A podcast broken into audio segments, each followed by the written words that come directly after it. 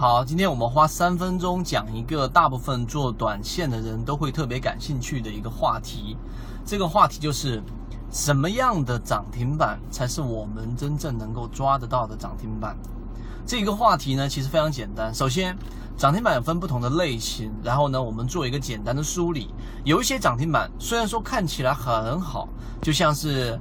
啊，可能有一些很很美丽的女子，但她永远注定不属于你。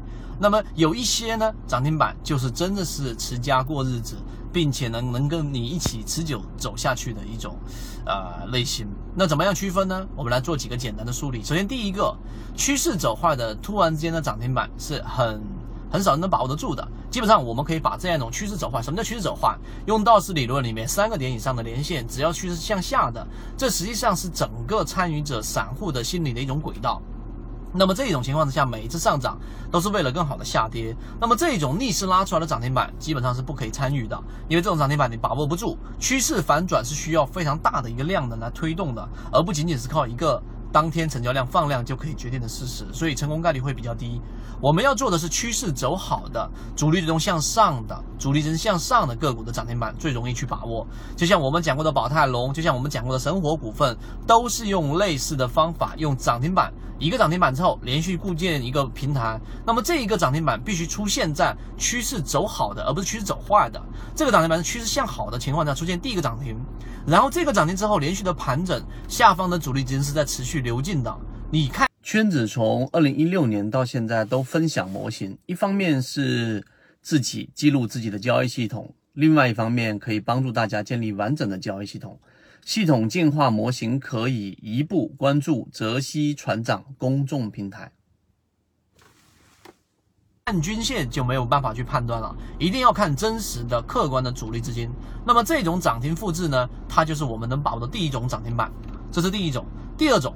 高控盘的强庄股涨停板，什么意思呢？就是前面一波我们花过比较长的时间，在公众号里面有完整版视频给各位去讲到过高控盘。当时我们在讲的是中电广通，我们讲金瑞矿业，我们讲瑞和股份、捷爱科技等等三零三二零。现在三零零三二零还是高控盘的个股，大家可以回头自己去看海达股份。那么第二种呢，就是要寻找个股涨过一波之后回档，不一定是涨停板，但这种回档呢，要想能够拔出涨停板或者相应的利润，这种前提之下呢，需要有几个重重点。第一个，趋势走好。第二个主力资金向上，第三个主力高控盘，高控盘是控盘度大于一百，那么这个控盘度一定是要持续向上的，走平、走缓或者向下都不行。第四个条件是比较关键的，为什么是出涨停板而不是出涨幅呢？流动资金要连续三个以上啊，这一个交易日翻红流入，这四个条件就决定了这样的个股极其容易出现一个涨停板。这是第二种我们能够捕捉到的涨停板个股类型。